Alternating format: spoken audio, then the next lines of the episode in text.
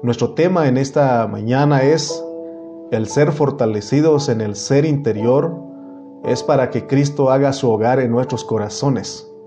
El ser fortalecidos en el ser interior es para que Cristo haga su hogar en nuestros corazones.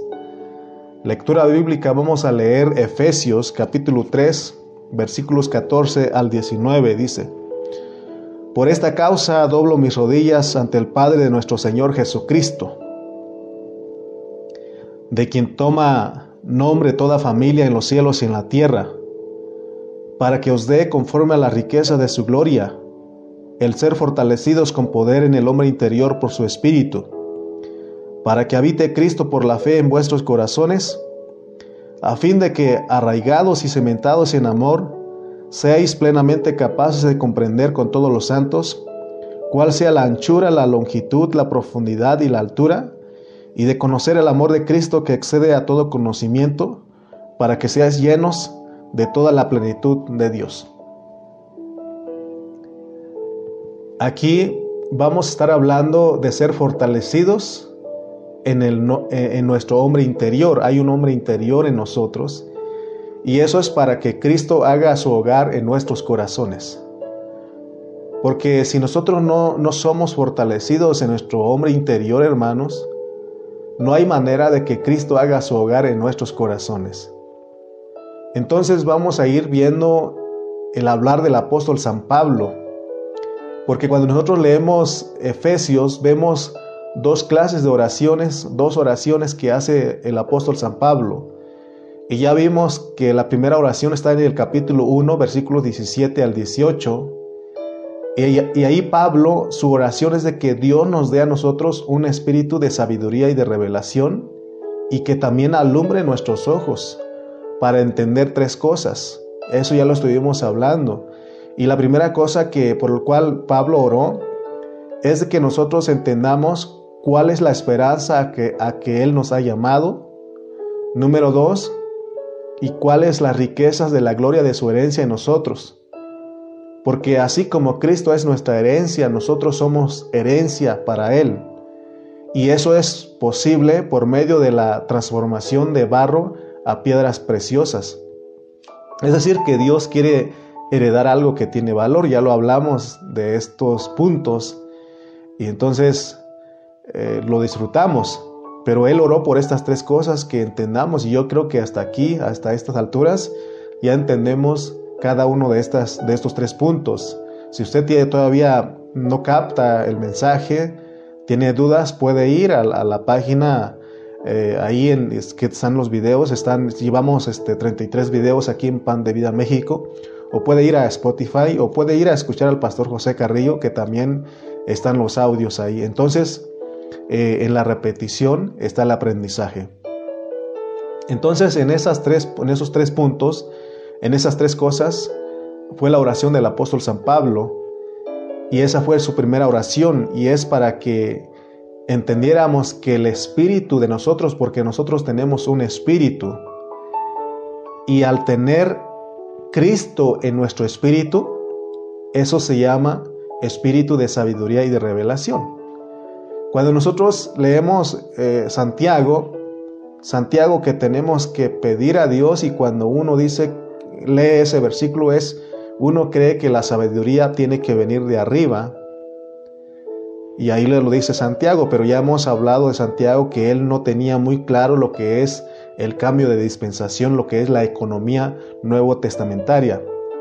Pero aún Dios lo pone porque él tiene cosas maravillosas, pero ahora en, en Pablo entendemos que el espíritu de sabiduría y de revelación es Cristo que está en nuestro espíritu. Es por eso que muchos hermanos, inclusive nosotros que ya estamos, tenemos años de estar estudiando eh, eh, en pan de vida, eh, no hemos sabido usar el espíritu de sabiduría de revelación. Nosotros se nos olvida o no sabemos o ignoramos que adentro de nosotros, donde está Cristo, que está en nuestro espíritu, está toda la revelación y toda la sabiduría de Dios. Y Pablo dice que es de ahí donde tiene que subir el, tiene que subir el conocimiento de Cristo a nuestro entendimiento. Entonces todo lo que estamos hablando de la revelación de la sabiduría no viene de la teología, no viene de un instituto bíblico, no viene de los mensajes ni de las predicaciones, sino de nuestro espíritu. Vamos a ir a una referencia, te invito a que leamos Primera de Juan, primera epístola de Juan 2:27. Y vamos a encontrar lo que dice Primera de Juan 2:27. Dice: Pero la unción que vosotros recibisteis de él permanece en vosotros, y no tenéis necesidad de que nadie os enseñe, así como la unción misma os enseña todas las cosas, y es verdadera y no es mentira, según ella os ha enseñado, permaneced en él. ¿Te das cuenta que este versículo nos dice a nosotros que tenemos la unción y sabemos que la unción es el Espíritu? Y dice que la unción es la que nos enseña. A eso se refiere Pablo. Hace tiempo hablaba quizá algunas cosas sin entender completamente, pero ahora con esta, esta forma, en esta forma de hablar de, Dios, estoy seguro de que no he hablado en mí mismo, sino que Dios. Porque yo lo aprendí de mi pastor Cayetano y mi pastor Cayetano cuando le dicen, pastor, ¿usted cree que usted cree que es bueno o es malo hacer esto? Y la respuesta de mi pastor Cayetano es, pregúntale a tu espíritu. Y yo aprendí de él y cuando me dicen, oiga hermano, ¿y usted cómo ve eso? ¿Es, bueno o es malo? Pregúntale a tu espíritu. Porque ahí tienes la sabiduría y tienes la revelación. Por ejemplo, hoy hay mucha gente que duda de ponerse la vacuna contra el COVID. Y algunos les han enseñado que en esa vacuna está el sello de la bestia que va a subir a tu frente y que, y que vas a tener la, la, marca de la bestia. Y algunos se asustan. Y si me preguntaran a mí sobre este punto, y el pastor Carrillo ya puntualmente lo dijo, mi respuesta sería, ¿qué dice tu espíritu? Porque ahí tenemos la sabiduría y tenemos la revelación. Por eso dice que, pero la cosa es de que no hemos sabido ejercitar no hemos, no hemos, no hemos ignorado lo que Dios nos ha dado a nosotros. Por eso nos vas a estar escuchando, ejercita tu espíritu, ejercítate, ejercítate. Por eso es que tenemos que saber, hermanos, por eso tanta insistencia de parte de nosotros de que tú sepas que tienes un espíritu de sabiduría y de revelación, que es Cristo que mora en tu espíritu. Porque ¿cómo vamos a entender a Dios? Mire lo que dice Pablo en 1 de Corintios 2.9. 1 de Corintios capítulo 2 versículo 9 dice, Antes bien, como está escrito, cosas que ojo no vio, ni oído oyó, ni han subido en corazón de hombre, son las que Dios ha preparado para los que le aman. ¿Te imaginas, hermano? Yo puedo estarte hablando, hablando, pero si tú no ejercitas tu espíritu, no vas a entender porque para ti va a ser locura. Para, para el hombre anímico, el hombre almático es locura, no las puede entender, pero el espiritual dice, el que ejercita su espíritu, dice, lo entiendo, amén. Amén. A veces yo me preocupo de, arreglar un buen mensaje y para que los hermanos, para darme a entender con los hermanos. Y a veces, este, cuando hago eso, ningún hermano me dice, hermano, gracias a Dios que entendí lo que usted habló. Pero cuando yo dejo que sea Dios el que ministre a los hermanos y que les pido que ejerciten su espíritu, me dicen, hermano, le entendí. Yo creo que si tú estás ejercitando tu espíritu, estás echando mano del, espíritu de sabiduría y de revelación que está en tu espíritu, puedes decir amén. Nuestra, hermana Janine ya dijo amén. ¿Verdad? Entonces, te das cuenta, hermano, que nosotros podemos entender estas cosas porque es un misterio, pero Dios nos, nos, lo revela a nosotros. Ahora, vamos a ver que en la segunda oración que hizo Pablo está en Efesios 3.14. Les dije que son dos oraciones. Efesios 3.14 al 19 dice, Por esta causa doblo mis rodillas ante el Padre de nuestro Señor Jesucristo. Ya leímos esos versículos al inicio, pero ahí vemos que la oración del apóstol San Pablo. Y él ora para que nosotros entendamos ahora cuatro cosas. Uno, tenemos eh, que ser fortalecidos en nuestro hombre interior. Número dos, para que Cristo haga su hogar en nuestros corazones. Número tres, para que comprendamos las dimensiones de Cristo, la anchura, la longitud, la profundidad y la altura de Cristo. Número 4. De conocer el amor de Cristo que excede todo conocimiento para que los santos sean llenos hasta la medida de la plenitud de Cristo. Leamos el versículo 16. Para que os dé conforme a las riquezas de su gloria. De acuerdo a este versículo, lo que Pablo quiere que Dios nos dé es la gloria, las riquezas de su gloria. La gloria sabemos que es la expresión, nosotros tenemos que anhelar que Dios nos dé su expresión. Esa fue la oración de Pablo. Porque si nosotros no estamos expresando a Cristo, ¿te acuerdas de la salvación completa que el propósito eterno de Dios es tener un hombre corporativo, una iglesia, un pueblo, para que lo exprese y lo representa? de eso está hablando. Porque si nosotros como iglesia no estamos expresando a Cristo, entonces no estamos disfrutando de las riquezas de Cristo. Las riquezas de su gloria son para que disfrutemos y expresemos a Dios más y más. Pastor Cayetano, él antes me tomaba de ejemplo, me decía, porque él me conoció cuando yo llegué a Estados Unidos. Y él decía, esa es la, plenitud de México, la expresión de México. Porque yo estaba bien flaco, estaba, o sea, eh, porque realmente aquí en México es más difícil, aunque ahora ya han cambiado las cosas, pero es más difícil acceder a las cosas, a, los alimentos, pero ya cuando después de 10 años él me presentó y dijo, aquí está la plenitud y la expresión de, de Estados Unidos, porque pude disfrutar de la riqueza de Estados Unidos. Entonces les pongo este ejemplo porque de eso estamos hablando. Porque si nosotros no estamos expresando a Cristo, entonces nosotros no estamos disfrutando, disfrutando de las riquezas de Cristo. O sea, no te estás llenando de Cristo. No, no, no, te estás llenando de Cristo, entonces no estás expresando. Nuestro pastor Cayetano otro día estuvo ahí comentando y me gustó porque él estuvo eh, enriqueciendo más mi predicación y él decía, es que cuando nos llenamos se ve, se ve, se ve la expresión, amén. Las riquezas de Cristo son para que la disfrutemos y para que expresemos a Dios más y más. Amén. Si los años se nos están yendo, no sé quién puso ahí que tenía 20 años en ese tiempo, ahora tengo 41. Si los años se nos están yendo y se nos están yendo, hermano. Hace poquito tenía 20 años. Cuando conocí a mi pastor Cayetano tenía 20 años.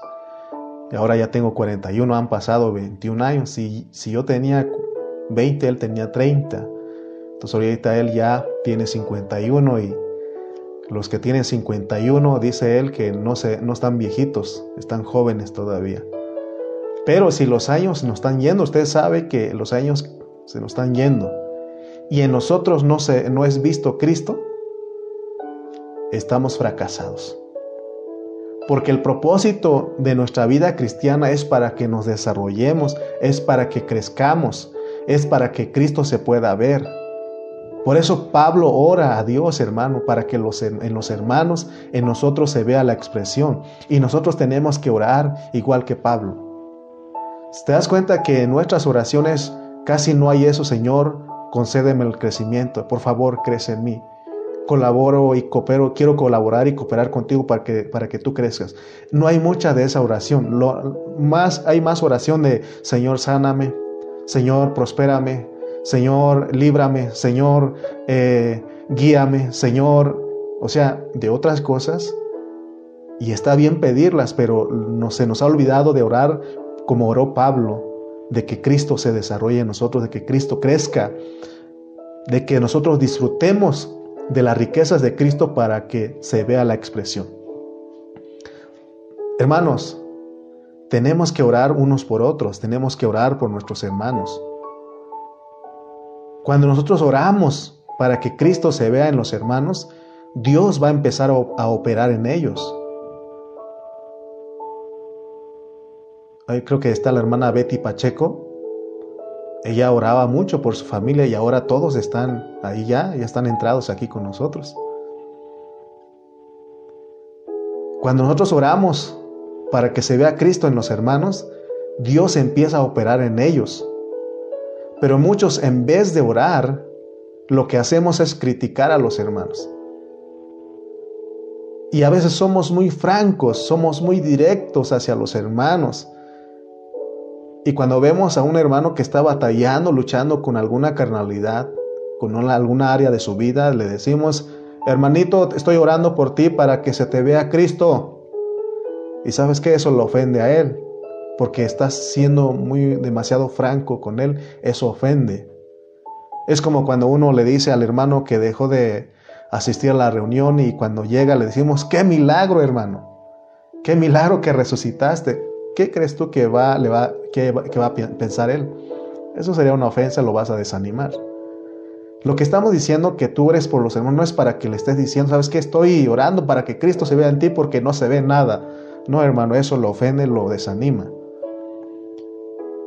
Entonces, mejor en nuestra oración individual, nosotros tenemos que tomar a, a los hermanos, poner una lista y orar por ellos para que Cristo para que sean fortalecidos en su ser interior, para que Cristo haga su hogar en sus corazones, para que habite Cristo, para que ellos conozcan la profundidad, la altura, la anchura, la longitud de Cristo, para que ellos conozcan el amor de Cristo, la plenitud. Amén. Oremos. Individualmente oremos primeramente por uno y luego oremos por los demás, porque a veces queremos que todo el mundo cambie y nosotros, hermanos, no nos ocupamos en que Cristo también crezca en nosotros, en que seamos fortalecidos interiormente. Entonces, ora por ti y ora por tu hermano, pero es hacerlo acá en lo secreto y no decirlo, hermanito, estoy orando por ti, porque no se ve nada de Cristo en ti, estoy orando. No, pues lo, desanimas más. El versículo 16 sigue diciendo, para que os dé conforme a la riqueza de su gloria, el ser fortalecidos con poder en el hombre interior por su espíritu. Este versículo, hermanos, sigue diciendo que esas riquezas de la gloria nos van a fortalecer con un poder. Y ya sabemos que ese poder es el poder que levantó a Cristo de los muertos, es el poder de la resurrección, es la ec anastasis. Nosotros tenemos que orar para que Dios nos dé expresión y que se fortalezca nuestro hombre interior. Y sabemos, hermano, que la manera de que nuestro hombre interior es fortalecido es por el Espíritu Santo que mora ahí. Por eso tenemos, pero Dios quiere que nosotros oremos, que digamos cada día, Señor, fortalece mi hombre interior. Porque ahí está el Espíritu de Dios, bendito Espíritu, porque a pesar de, nuestras actitudes, Él sigue ahí, Él no se va. Y esto es maravilloso porque es nuestro Señor en resurrección dentro de nosotros como el Espíritu que nos fortalece. Es la ec anastasis, es el poder de la resurrección que está en nosotros. No es para ir a echar fuera demonios, hacer milagros, no, es para ser fortalecidos interiormente. Porque de qué nos sirve, hermano, estar este echando fuera demonios, este, reprendiendo demonios, haciendo milagros, si en nuestro ser interno estamos derrotados. Versículo 17 dice, para que habite Cristo por la fe. Pongamos atención a esta expresión porque en Efesios se nos está hablando que nosotros tenemos que dejar que Cristo, que está en nuestro espíritu, habite por la fe en nuestros corazones. Punto importante aquí tenemos que entender que el hombre interior que está hablando Pablo es nuestro espíritu, es nuestro espíritu humano, ese es el hombre interior. Este espíritu debe ser ministrado por el Espíritu de Dios. Y, para, y eso, si somos ministrados, somos fortalecidos en nuestro hombre interior, eso nos va a llevar a un resultado. ¿Cuál resultado? Que Cristo haga su hogar en nuestros corazones. ¿Te acuerdas que hemos hablado del corazón que nosotros tenemos un corazón físico y un corazón psicológico? Corazón físico es el que el que palpita, el que tú tienes ahí. Pero el corazón psicológico es del que estamos hablando. Ahí Dios, Cristo tiene que hacer su hogar. Y el corazón psicológico es la mezcla del espíritu con el alma. Es intelecto, sentimiento, voluntad más la conciencia. Ese es el corazón psicológico que estamos hablando. Entonces, hermanos, la idea de Pablo en esta oración está bien coordinada, está, está en una secuencia. La idea de Pablo aquí es que la vida que está en nuestro espíritu ministrada por el Espíritu de Dios, que es recibir el fortalecimiento de Dios en nuestro espíritu, se extienda a nuestra alma para que entonces nuestra persona sea el hogar de Dios. Porque la mezcla del espíritu humano con el alma, dijimos que es el corazón. Entonces se vuelve el hogar de Cristo. Entonces Cristo ya no está confinado a un cuartito ahí, en lo más arrinconado. Por ejemplo, la morada es una casa y Pablo nos da la idea de que nuestro cuerpo viene a ser la morada, nuestro ser viene a ser la morada del Espíritu. Por eso en 1 Corintios 3:16 dice que somos el templo del Espíritu Santo. Leamos. 1 Corintios capítulo 3, versículo 16 dice, no sabéis o sea que Pablo otra vez diciendo, ¿no saben ustedes que son templo de Dios y que el Espíritu de Dios mora en vosotros? O sea que te das cuenta que nosotros venimos a hacer una casa para Dios, para el Espíritu de Dios. O sea que como que a los corintios se los olvidó como muchos de nosotros se nos olvida. No sabes que tu, que tu cuerpo, que ustedes son templo del Espíritu de Dios. Entonces nosotros somos un templo. Pero el, templo tiene recámaras, así está revelada en el Antiguo Testamento. Entonces nosotros no tenemos que tener preso, prisionero a Cristo en una recámara, sino que tenemos que dejarlo que Él se mueva libremente en todo nuestro ser, que es como una casa. Es cuando vas a una casa y te digan, hermano, es su casa de usted, usted puede ir a donde quiera, puede moverse, tiene la libertad. Ahí está la cocina, ahí está la sala, ahí están los recámaras, están los baños, está el patio, ahí hay todo, ahí están las despensas, usted puede disponer de todo eso. Eso sería bonito, ¿no? Y eso es lo que Pablo, la idea de Pablo, pues que Cristo se mueva libremente. Entonces está comparando que nosotros somos como una casa, nuestros seres como una casa. Y como les dije, nuestra casa tiene cuartos, tiene sala, tiene comedor, tiene cocina, tiene baño, etc. Entonces cuando uno recibe a Cristo, nosotros venimos a hacer una casa en donde Él viene a vivir.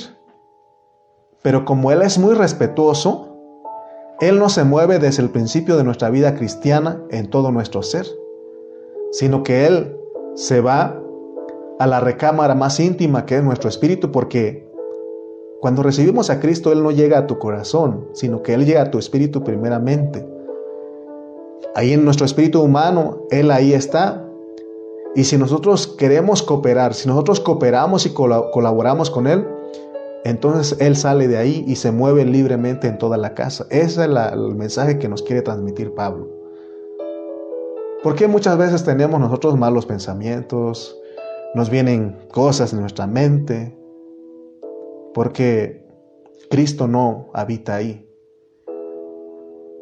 Inténtalo, intenta, como dice el versículo, tú guardarás en completa paz a aquel cuyo pensamiento en ti persevera, porque en ti ha confiado. O sea que si nosotros nos metemos en eso, hermano, entonces Cristo es el que mueve ahí, es el que vive ahí, porque tenemos la mente de Cristo. Pero muchas veces se nos olvida quiénes somos nosotros, no echamos mano de lo que Dios nos ha dado. Entonces Pablo ora para que todos nosotros dejemos que Cristo se mueva en toda nuestra casa, en todo nuestro corazón. Si hacemos eso, entonces Dios va a usar nuestro corazón totalmente. Cuando nosotros entendamos que somos su expresión y que somos fortalecidos con poder en nuestro espíritu, y esto es para que se extienda el aceite de, nuestra, de la lámpara hasta la vasija. Es decir, el propósito de Dios es que nuestro ser, que es espíritu, alma y cuerpo, sean irreprensibles de acuerdo a Primera de Tesalonicenses 5:23. Ahí nos han estado hablando de Tesalonicenses y estamos comprendiendo todo eso. Y es lo que Pablo oró aquí en Efesios. Entonces notemos que estas cuatro cosas por las cuales oró Pablo son las que Dios quiere que nosotros experimentemos. Estas cuatro cosas son para que nosotros se vea la expresión, que logremos eso con el poder del Señor, porque no es por nosotros. Que seamos fortalecidos en nuestro hombre interior y que todo eso es por el Espíritu Santo que mora en nosotros para que actuemos siendo uno con el Señor. Entonces ya no actúa solo. Cuando tú, cuando nosotros dejamos que Cristo habite en nuestros corazones, cualquier decisión es Cristo, nos hacemos uno con Él. Y no hay necesidad de estar preguntando al pastor, a algún hermano, decir, ¿sería bueno? ¿Es bueno? ¿Es malo? Sino que tú mismo sabes, porque Cristo es el que te guía. Amén.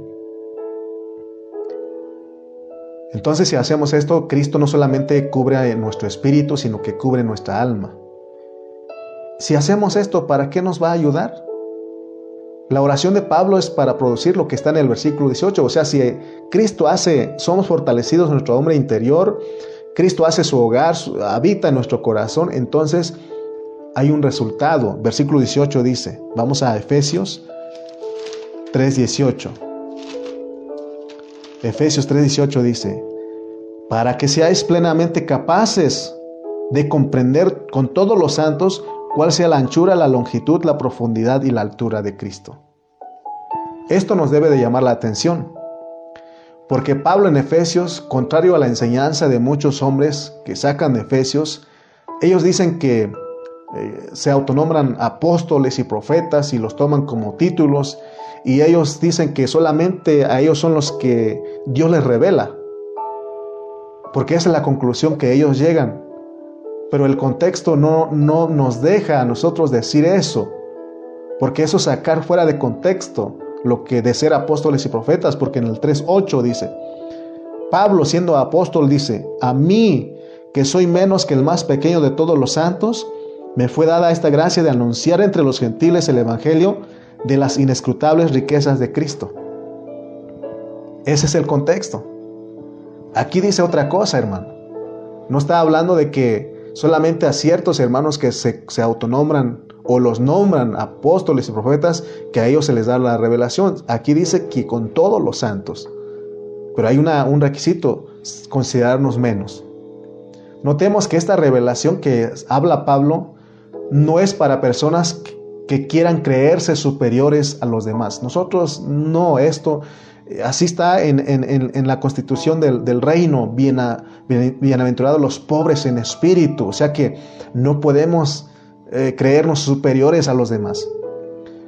porque si al final de estudiar Efesios seguimos diciendo o resultamos diciendo que vamos a hacer nuestras tarjetas para identificarnos como un apóstol, para que los hermanos nos reconozcan como un apóstol y que nos tengan idolatría como el gran apóstol, entonces no hemos entendido nada, estamos mal interpretando la palabra. Esta enseñanza que estamos desarrollando en esta mañana es para los que son menos que el más pequeño de todos los santos. Usted puede decir lo que dice el versículo 8, usted lo puede decir, usted puede decir a mí, Lalo, a mí, Janine, a mí, Alfredo, a mí, Araceli, a mí, Aarón, yo soy menos que el más pequeño de todos los santos. ¿Puedes tú decir eso? ¿O usted es el que se cree superior a los demás? Pablo no era un hombre que anduvo reclamando que lo reconocieran como el gran apóstol, porque entonces él se contradiría. Sin embargo, vemos en las epístolas que cuando él iba con los hermanos, Él siempre actuó con humildad y en mansedumbre, porque vemos que Él amó y dio su vida por los hermanos. Eso es contrario a muchos hermanos modernos de hoy. Me acuerdo que un hermano decía, es que hermano, este, estuve en una iglesia, pero para ir a platicar con el pastor necesitamos sacar ah, cita y si es que tiene tiempo. ¿Te imaginas, hermano? Amén. Hoy los modernos, los cristianos modernos, los que se consideran, autonombran apóstoles y profetas, son intocables. Un hombre de esa grandeza, hermano, ¿qué nos puede ministrar? Me acuerdo cuando fuimos a Red Bluff, California, vimos un grupo de, hermanos en, Burlington y ahí va mi pastor Cayetano.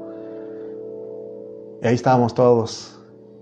Llega el, el pastor de ahí de ese lugar donde fuimos a visitar y dice, ¿y quién de ustedes es el pastor que viene? Así lo dijo. Y el hermano Cayetano, aquí no, él no dijo eso. Él dijo, él ni dijo nada, yo lo presenté, es, él es el pastor. ¿Te das cuenta que como Dios, cuál es el espíritu que Dios nos ha dado aquí en este ministerio? Nosotros, hermano, no nos creemos.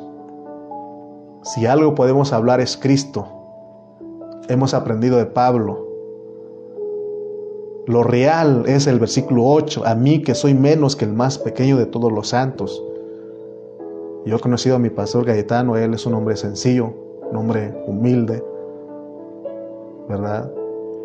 Pastor Carrillo, un hombre humilde, Pastor Israel, un hombre humilde. Aquí está el ejemplo en el versículo 8. El hermano más pequeño de todos, uno debe considerarse menos que él. Pablo no lo estaba diciendo con ironía. El versículo 8 no, lo estaba diciendo con ironía.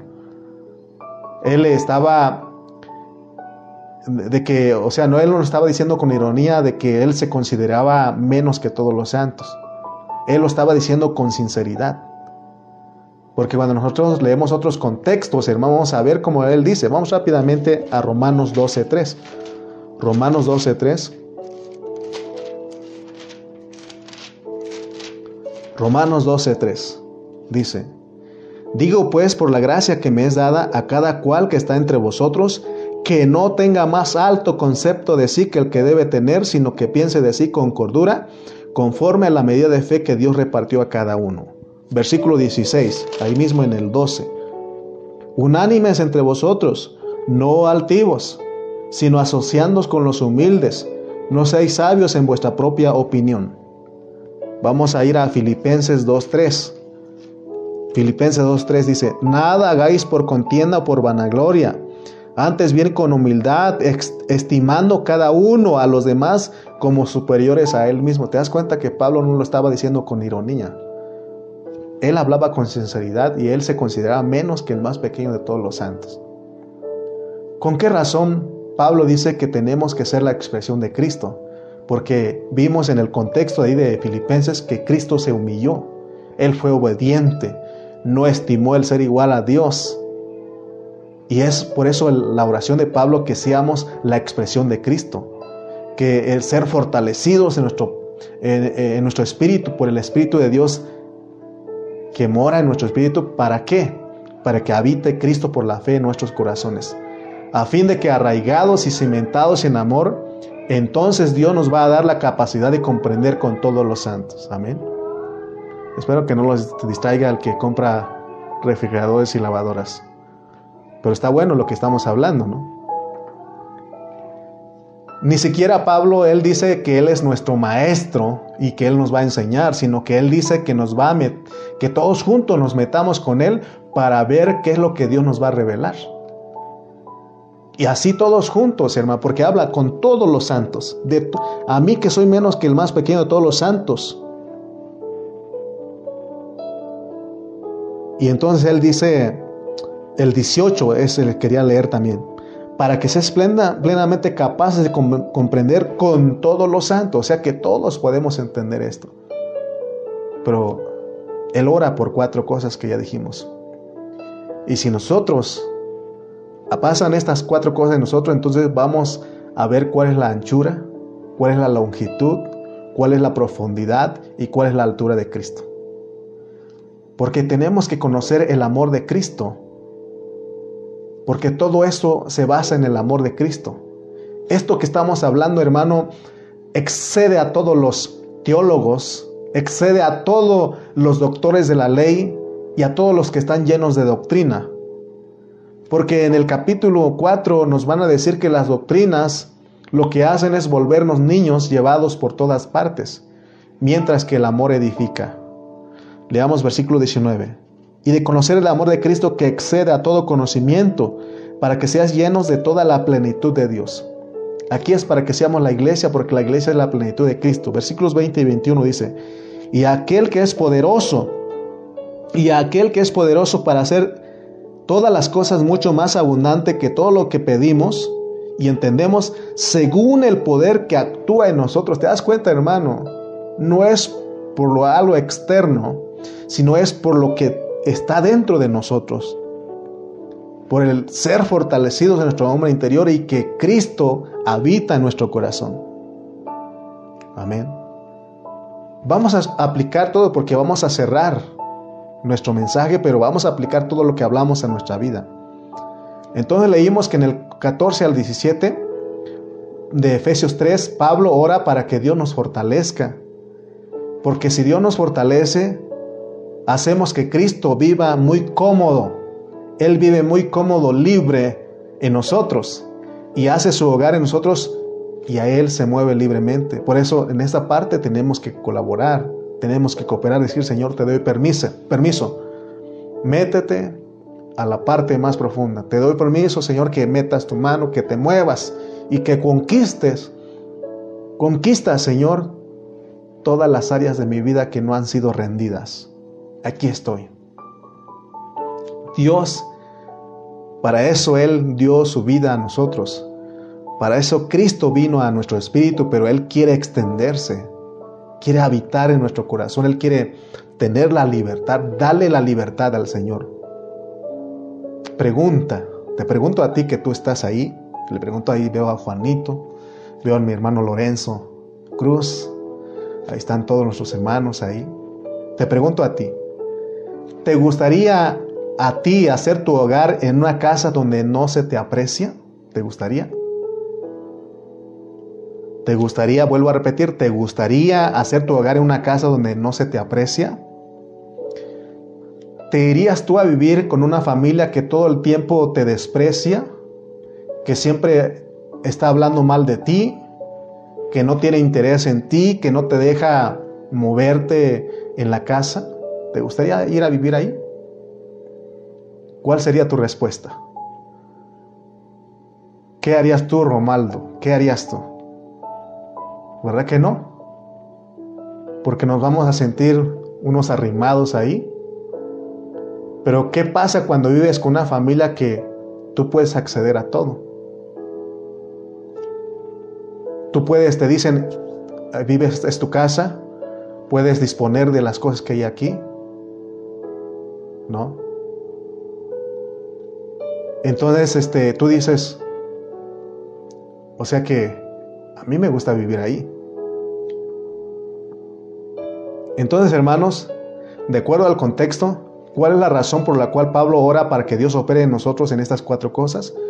Porque Pablo entendió que cuando Cristo hace su hogar en nuestro corazón, entonces Él nos revela el misterio escondido, porque todo ya está en tu espíritu. Me llama la atención porque los primeros creyentes, ellos no tenían la Biblia como nosotros hoy. Nosotros teníamos ahora esta Biblia. Pero los primeros creyentes solamente tenían el Antiguo Testamento, hermano. No tenían el Nuevo Testamento escrito, pero lo tenían escrito en su espíritu. Ahí estaba la sabiduría y ahí estaba la revelación. ¿Te das cuenta de lo que estamos hablando? Porque este misterio está escondido, pero Dios nos lo está revelando a nosotros. Amén. El contexto nos dice que es para que seamos plenamente capaces de comprender y esto debe abrir nuestros ojos. Espero que Dios esté abriendo tus ojos.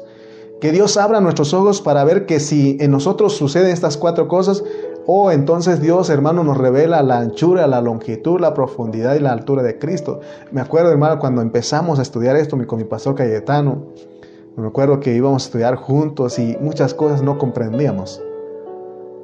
Pero conforme fuimos dando oportunidad a que Cristo habite en nuestro corazón, hermano, Dios empezó a mostrarnos las cosas. Y tú puedes, hermano, tú puedes también porque es para todos nosotros. Entonces nos damos cuenta que no solo es decir voy a recibir revelación, tampoco es salir al campo y recoger maná como lo hacían en el Antiguo Testamento. Esto es para que para los niños que vagan en el desierto. Tampoco es ir al templo y que Dios nos hable ahí, porque muchos, así, vamos a ver qué Dios nos da. Vamos a ver qué, a ver qué nos dice el hermano. No, tú tienes que ir con un corazón dispuesto. Tú tienes que ir siendo fortalecido en tu interior y que digas, Señor, háblame a mi espíritu, háblame, háblame y Dios te va a hablar. Yo sé que muchos de ustedes Dios le está hablando en esta mañana. Amén.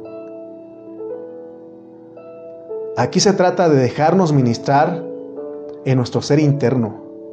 Es dejar ministrar en nuestro espíritu para que se extienda nuestra alma. Y de esa manera no solamente buscaremos la unidad del espíritu, sino buscaremos la unidad del alma. Porque más adelante en el capítulo 4 vamos a hablar de la unidad. Y en el problema, el problema no está en nuestro espíritu, ahí tenemos la unidad, somos uno. Solamente dice Dios, cuídala, porque ya te hice uno ahí. Donde hay problemas en la unidad del alma. Por eso es que en el capítulo, capítulo 4 se nos va a hablar de todo eso. Pero para que encontremos la unidad del espíritu y del alma, o más bien la unidad del alma, que es donde hay problemas, tenemos que considerarnos los prisioneros de Cristo. ¿Cómo pretendemos conocer el misterio de Cristo? ¿Cómo? Si nosotros, hermano, no hemos entendido estas cosas, porque el contexto de todo esto y de esta oración es para que nosotros podamos conocer el misterio escondido y el misterio escondido es la economía de Dios, es la administración de Dios. Eso está es entenderlo desde nuestro hombre interior. Amén. Porque nadie más, por más que yo te hable, no te voy a convencer. ¿Sabes cuál es quién es el único que te convence a ti? Es el Espíritu. Amén. Dios nos usa a nosotros para repetirte, para recordar, para hablar, pero realmente el que te tiene que convencer a ti es tu espíritu, es el Espíritu Santo que mora en tu espíritu y te lleva el entendimiento a tu mente, a tu corazón y dices, wow, esto es maravilloso. Amén. Si en verdad, si esta, sin esta revelación nosotros no podemos ser los apóstoles ni los profetas en función, no hay título. No son títulos, son funciones. Si nosotros no recibimos revelación del, del cual nuestros, nuestros pastores nos, nos han estado comunicando, es imposible que seamos los apóstoles y profetas. Si no entendemos estos asuntos que estamos hablando aquí, no podemos presumir que somos apóstoles y profetas. Los verdaderos apóstoles y profetas, hermanos, son los que se creen menos que cualquiera de los hermanos. Que cuando alguien llega a ti y te dice es que yo soy el apóstol, el profeta de Dios y Dios me dijo que tienes que rentarme un hotel y que, eh, que sea de cinco estrellas porque si no, hermano, eso, eso está mal porque aquí no podemos reclamar posiciones, no podemos eh, creernos superiores a otros hermanos, no podemos creernos mejor que nadie, no podemos, no podemos. Tenemos que entender, hermanos, que el más grande entre nosotros es el que sirve, es el servidor. El Señor puso el ejemplo. Él se dobló las rodillas para lavar y secar con una toalla los pies de sus discípulos. Y Él dijo que ese, debe ser una lección entre nosotros. Porque Él mostró que en, los gobernantes de esta, en las naciones, ellos se enseñorean de, de los demás se creen grandes porque a ellos les gusta ser admirados, que los reconozcan como los grandes. Pero dice que entre nosotros no debe ser así, sino que debemos ser siervos los unos de los otros. Mientras nosotros no entendamos las palabras que están escritas aquí en Efesios 3, nuestra predicación será sin sentido. Nosotros debemos expresarnos de acuerdo a esta revelación. Que donde quiera que nos vean, que nos oigan, que la iglesia se vea, sea vista ahí. Lo que nosotros tenemos que mostrar es la gloria de Cristo. Lo que tenemos que nosotros tenemos que mostrar es lo que Pablo vivió de acuerdo a su oración. Nosotros no tenemos que ser flujo, perdón, grupos eh, ociosos, flojos, sin propósito alguno. Nosotros tenemos que anhelar vivir este misterio. Si las iglesias locales no viven este misterio, de nada les sirve que estén hablando de todo el tiempo de Cristo, de su poder, que, que, estén vigilando y que estén orando y que se vistan de cierta manera. De nada les va a servir si no exhiben a Cristo. Primero es exhibir a Cristo. Si no, si las iglesias locales no están siendo, si los hermanos no están siendo fortalecidos en su hombre interior por el Espíritu Santo, si no son la morada del Señor, nunca van a poder conocer la anchura, la longitud, la profundidad y la altura de las inescrutables riquezas de Cristo. Solo seremos payasos entreteniendo a los hermanos. Pero gracias a Dios que yo no te estoy entreteniendo. Mi deseo, mi carga, he orado al Señor para tocar tu espíritu, ministrar tu espíritu. A nuestros jóvenes en el Instituto BEC que Dios nos ha dado aquí en Tultitlán, en Chimalpa, y están otros jóvenes de otros lugares. Yo le dije a los jóvenes, ¿sabes qué? La palabra que vamos a tocar no tiene atractivo para que lo deseemos, sin atractivo para que lo deseemos. Entonces lo que estamos hablando no es muy atractivo, pero gracias por, por esos 34 familias que están aquí en esta mañana y nos siguen, ya se fue uno, eran 35, ya se fue. Porque esto no tiene atractivo, pero tú que estás ejercitando tu espíritu, encuentras atractivo lo deseas, lo anhelas. Si yo dijera, ¿saben qué? Aquí terminamos y muchos de ustedes van a decir, no, no, hermano, termine, concluya, porque puedo cortar aquí, pero necesitamos concluir, dar el final, porque necesitamos que Dios nos hable, nos ministre nuestro hombre interior. Amén.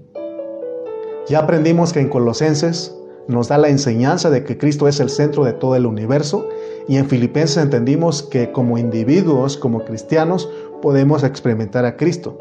Ahora que estamos efesenciando y aquí hemos estado aprendiendo que la iglesia es la expresión corporativa y que nosotros tenemos que experimentar a Cristo en una forma, corporativa, es decir, juntos con todos nuestros hermanos. Algo que me ha tocado a mí en estos días es cuando dice, eh, de acuerdo a tesalonicenses, que una de las formas de santificarnos es ver el rostro de los hermanos. Cuánto anhelamos ya estar juntos, pero vuelvo a repetir, que Dios sea el que nos guíe. No porque tengo emoción de ver los hermanos. No, yo que yo ustedes me conocen, hermano, que siempre estamos ahí, que el Señor diga. Que el Señor diga. Y a veces en mis emociones y digo, voy con mi pastor porque él también ejercita su espíritu y le digo, ¿cómo ve? Y él dice, tranquilo, tranquilo. Amén. Entonces, es, en Efesios estamos viendo de una, está hablando de una expresión corporativa, de experimentar a Cristo de una forma corporativa. Por eso necesitamos, necesitamos iglesiar. Ahorita estamos en esta manera virtual, pero ya pronto vamos a regresar. Efesios es la, epístola de estar todos juntos experimentando a Cristo de una forma corporativa. Y muchos hermanos me dicen, hermano, ¿cuándo? Ya, ya tenemos deseo de vernos. Ya queremos estar juntos, queremos, aunque no darnos un abrazo, pero por lo menos ver a los hermanos. Yo sé, yo sé porque has entendido lo que es la iglesia. Tranquilo, tranquilo, ahí vamos, ahí vamos, Dios nos está llevando. Pero vamos, regresamos a nuestra localidad, a la vida de la iglesia, tratados, diferentes, porque esta pandemia fue para bien. Amén. En Gálatas, cuando terminemos Efesios, yo pienso que vamos a entrar en Gálatas para seguir la secuencia, porque vamos detrás del pastor Carrillo. Y en Gálatas vamos a aprender que eso que estamos hablando se obtiene fuera de la religión. Y es lo que nos va a mostrar Gálatas. Porque hay hermanos que no han salido de la religión. Están en la iglesia con nosotros, pero son religiosos porque ellos no tienen el interés de conocer el propósito divino. ¿Por qué, hermano, tanta insistencia, hermano? Comenta, escribe, eh, publica algo ahí en tu Facebook o, les digo a veces en, WhatsApp, les digo, el otro día les formulé algunas preguntas y muchos, muy poquitos hermanos respondieron. Y, estoy orando, no, no, no, me, no, me, no me frustra porque el Señor es paciente. Eh, pero gracias a Dios, doy a Dios por los unos cuantos que se animaron. Pero yo sé que tú que no te animaste, tú puedes nada más que no, no quieres experimentar esto. Prueba, hermano, prueba esto, pruébalo. Habla la palabra, vas a ver que hermano, esto es vida, hermano, esto es vida. Muchos de nosotros salimos de la iglesia católica para entrar en la, religión evangélica. Salimos de la religión católica para entrar en la religión evangélica. Porque no tenemos la experiencia de vivir a Cristo. Y la experiencia, de, de acuerdo a Pablo aquí, es que nada nos aparte de nuestro ser interno, de nuestro hombre interior, porque nada podemos hacer separados del espíritu humano. Tenemos que operar en nuestro espíritu humano. ¿Por qué? Porque ahí está Dios. Por eso siempre vas a escuchar así, ¿qué dice tu espíritu? ¿Qué dice? Eh, oye hermano, ¿y esto? ¿Qué dice tu espíritu? Pregúntale. Entonces, si aquí nos invitan a ser apóstoles y profetas, a los que somos menos que el más pequeño de todos los santos, entonces de esta manera podemos llegar a ser los apóstoles, los enviados, los profetas, quienes hablan por Dios. Así que apóstoles y profetas son aquellos que Dios se ha posesionado de ellos totalmente. Son aquellos, aquellos que Dios los capturó y están presos. Hoy en esta mañana yo estoy preso. Aquí estoy encerrado para poderte hablar. Estás preso ahí en tu casa y eso se vuelve Cristo porque es disfrutable. La única manera de creer que alguien es apóstol y profeta es si Dios lo vistió con el uniforme de preso, el uniforme de rayas, el uniforme anaranjado. Porque el estar preso es estar en una circunstancia negativa. ¿Por qué crees que Dios puso en nuestro corazón de que mi esposa compartiera la palabra en los últimos dos mensajes? Porque ella estaba en una situación, una circunstancia negativa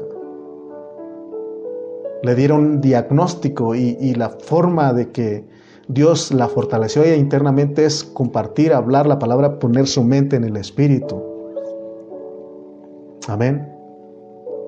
Para los verdaderos apóstoles y profetas, no en título, sino en función, las circunstancias negativas se le vuelven Cristo, ¿verdad? Esaú, Esaú, ¿verdad que sí me comprendes que estoy hablando? Esaú Ocampo desde Chapalilla, ¿no estás viendo? ¿Verdad que sí estás comprendiendo? Es un, niño, es un adolescente que está comprendiendo la palabra. Porque en vez de estar afligidos, hermano, en las circunstancias negativas, en vez de estar afligidos, las circunstancias negativas se tienen que volver nuestra cárcel. Nuestra enfermedad, nuestra pobreza económica, eso se vuelve una cárcel y esa cárcel es Cristo. Porque Pablo, él lo, lo expuso él dio testimonio porque Pablo todo lo que él tocaba se volvía a Cristo. Si lo apedreaban, eso se volvía a Cristo para él. Si lo insultaban o lo metían en la cárcel, todo eso se volvía a Cristo. Él dijo, preso de Cristo, preso del Señor Jesucristo, prisionero del Señor Jesucristo. Entonces, si a nosotros nos pasan estas cosas, si te quitan el trabajo, ese descanso se tiene que volver Cristo para ti que Dios nos, que abra nuestros ojos para entender esto que estamos hablando en esta mañana. Porque si las malas noticias que recibimos, hermanos, se vuelven Cristo, entonces eso es verdaderamente entender el propósito de Dios. Porque la Biblia dice que todas las cosas ayudan para bien. Pero hermano, se nos olvida quiénes somos. Se nos olvida bien fácil. Ahorita estás bien contento, estás maravillado, te estás gozando salir de aquí se te olvida quién eres tú, que no se te olvide. Que no se te olvide. Lleva esto, hazlo carne en ti, donde quiera que tú vayas, tú eres la iglesia. Y que tú puedes, y que, que eres fortalecido en tu ser interior para que Cristo habita y Cristo vive en tu corazón. Él mora en tu corazón. Que no se nos olvide eso. Porque muchas veces, hermanos, se nos olvida y cuando los médicos nos, diagnostican una enfermedad, en vez de que eso se vuelva a Cristo, nos ponemos a llorar y a lamentar. No eres tú el único, a mí me ha pasado. Entonces, si nosotros somos los verdaderos, este, los verdaderos apóstoles, los verdaderos profetas, en vez de llorar, en vez de estar lamentando, eso nos, tiene que volver Cristo. Por ejemplo, cuando vas al hospital, eso el otro día me lo mostró Dios. Porque es madrugar, es ir al hospital, pasar el tráfico y todo eso. eh, sufrir accidentes en el, periférico y todo eso ir allá y mi esposa meterse ahí al hospital y con muchos de ustedes también han pasado, han experimentado. Y de repente como que eso quiere cansar, pero al estar siendo ministrado de esta manera, Dios dijo, tú eres un paciente de Cristo. Mi esposa se volvió una paciente de Cristo y ¿sabes qué hacía ella? Compartir la palabra a las demás personas. Compartía la palabra, compartía la palabra a los, a los doctores. Y dije yo, valió la pena. Porque de repente decimos, ahora que nos pasó esto, le pasó a mi esposa, entonces no valió la pena el estar madrugando, el gastar, hacer estudios, porque al final de cuentas no, no logramos nada. Pero Dios el otro día me mostró y se lo escribí a los hermanos en WhatsApp y le dije, valió la pena venir. Y vale la pena seguir yendo porque todavía tenemos que ir, pero vale la pena porque todo eso se vuelve Cristo. Gloria a Dios porque estamos centrados en Cristo, porque Cristo está en nuestro espíritu. Y ese Cristo que está en nuestro espíritu, que es el hombre interior, se extiende y fortalece nuestra alma. Por eso dice que si alguno está enfermo, diga a los ancianos que oren. Si alguno está alegre, cante alabanzas. Porque cuando oramos, y cuando alguien ora más por nosotros, somos fortalecidos en nuestro ser interior. En estos días que estuvimos pasando por esa situación, los hermanos estuvieron orando por nosotros y la verdad, hermano, se sentía eso, esa es, había esa sensación de que no estaba solo, de que sabías que la iglesia estaba orando por ti y tenías la suministración del Espíritu de Jesucristo y tenías liberación. Amén. El hombre interior se extiende y fortalece nuestra alma porque el hombre interior es fortalecido por el Espíritu Santo y entonces nuestro intelecto, nuestros pensamientos, nuestro sentimiento y nuestra voluntad se vuelven Cristo.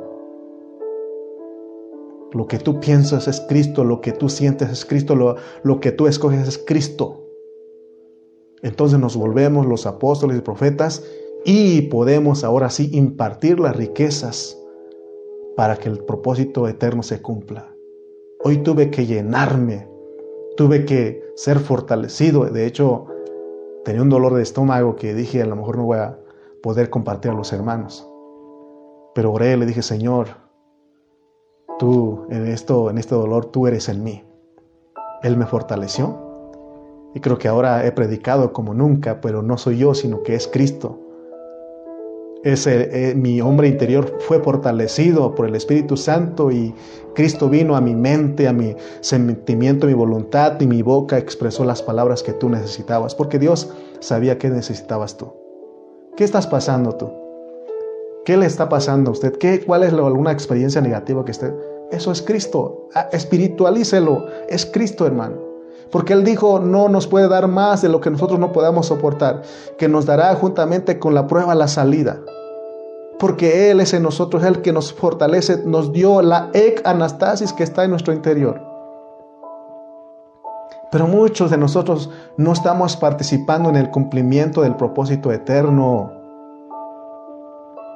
¿Por qué? Porque ignoramos eso. Fernandita, espero que tú yo sé que tú entiendes, hermana Ana Ayala, yo sé que usted está captando esto, que todo tiene que volverse Cristo. Amén. Por eso dice, no sabéis que somos, sois el templo. Ah, lo cantaba en la tradición. No sabes, no sabéis que sois templo. No sabéis, no sabéis que somos templo no sabéis, no sabéis que sois templo. Sois el templo del Espíritu de Dios. ¿Te das cuenta, Emi?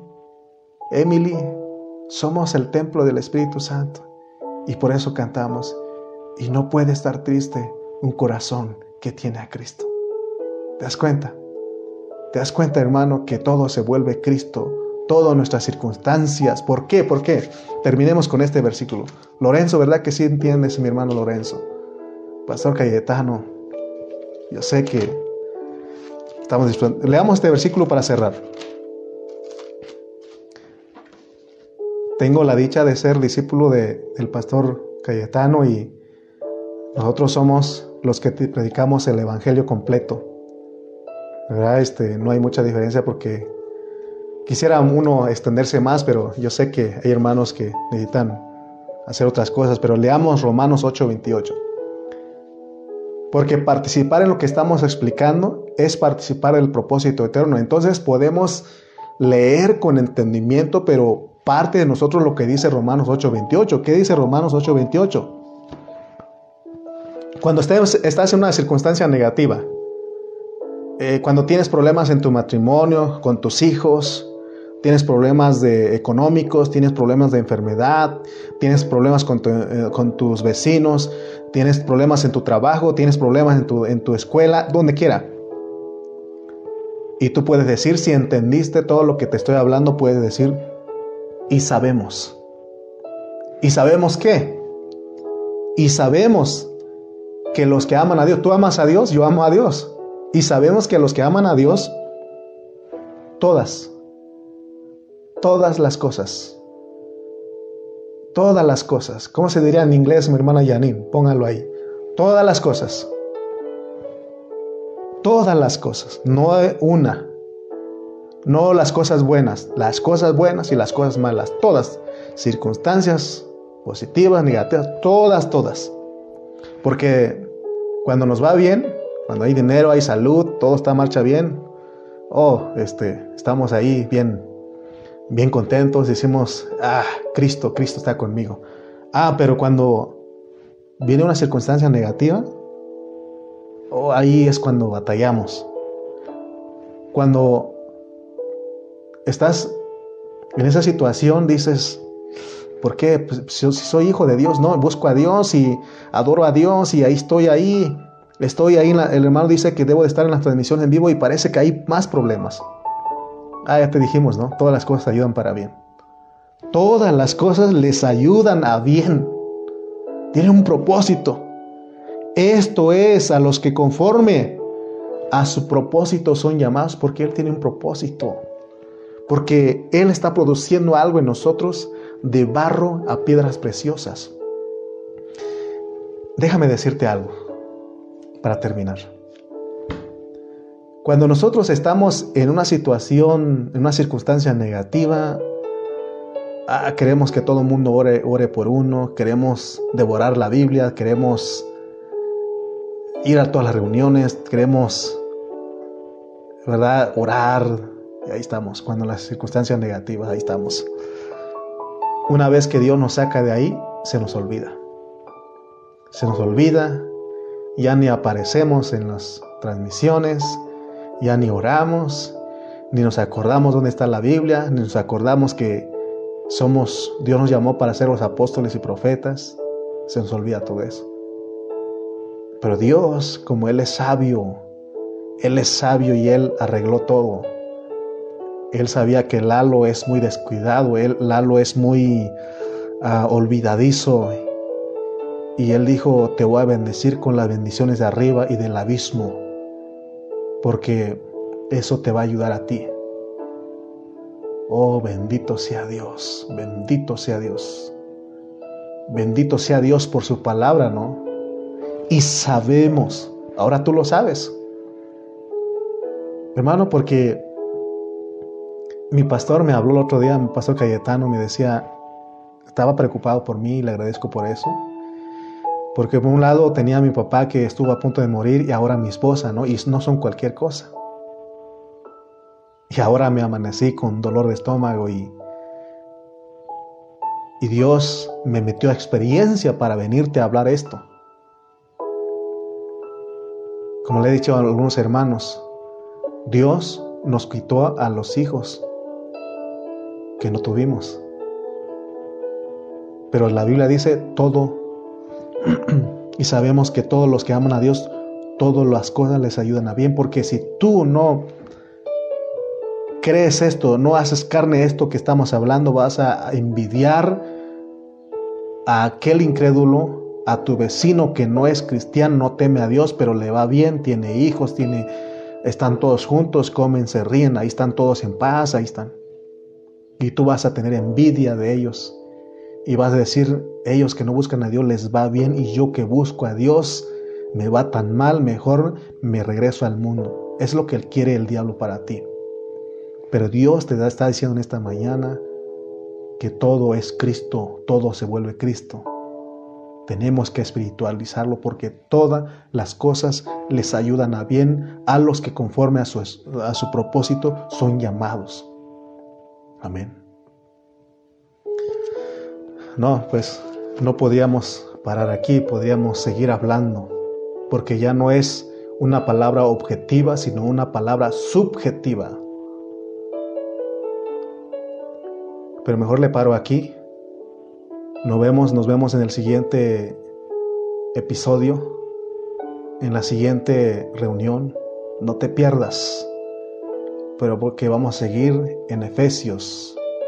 Vamos a seguir siendo ministrados por esta palabra maravillosa que Dios le mostró a Pablo y es lo que estamos compartiendo en este tiempo. ¿Verdad que sí? Vamos a orar. Padre, Señor, agradecidos totalmente, porque tú nunca te equivocas. En estos días has tratado conmigo y con mi esposa para que hablemos una palabra subjetiva, una palabra, Señor, que venga de nuestro ser interior donde está la sabiduría y la revelación. Perdónanos, Señor, por mucho tiempo dejarte abandonado ahí, tenerte preso hasta la parte más profunda de nuestro ser y no dar la libertad para que tú te muevas libremente. Perdónanos. Pero hoy con esta palabra queremos decirte, Señor, extiéndete nuestro, nuestro corazón, fortalece nuestro ser interior y extiéndete, muévete, damos el permiso, te doy el permiso para que tú te muevas y me conquistes cada área de mi corazón que no ha sido rendida, que no ha sido vencida. Que yo pueda, juntamente con mis hermanos, entender comprender tu palabra, Señor, y así ministrar a otros. Porque no es para que yo solamente sea ministrado y sea fortalecido, sino que es para compartir a otros, porque tú nos has constituido como tus apóstoles, como tus profetas, como tus evangelistas, como tus pastores y maestros, para que los santos sean perfeccionados. Gracias en esta mañana por esta oportunidad que me diste, porque Ahora más que nunca, Señor, podemos decir, antes te oídas, te oídas, te habíamos conocido, te habíamos oído, pero ahora nuestros ojos te ven. Y que digamos como Pablo que dijo, y sabemos que todas las cosas, y sabemos que los que aman a Dios, todas las cosas les ayudan a bien a los que conforme a su propósito son llamados. O sea, somos gente de propósito. Tú nos llamaste para un propósito. Bendito Dios. Bendito sea el Padre y Dios y el Dios de nuestro Señor Jesucristo que nos bendijo con toda bendición espiritual en los lugares celestiales en Cristo. Gracias Señor por esta mañana. Gracias por la audiencia que estuvo con nosotros. Sigue fortaleciendo, bendice a los hermanos. Te damos gracias en el nombre de Jesús. Amén. Amén.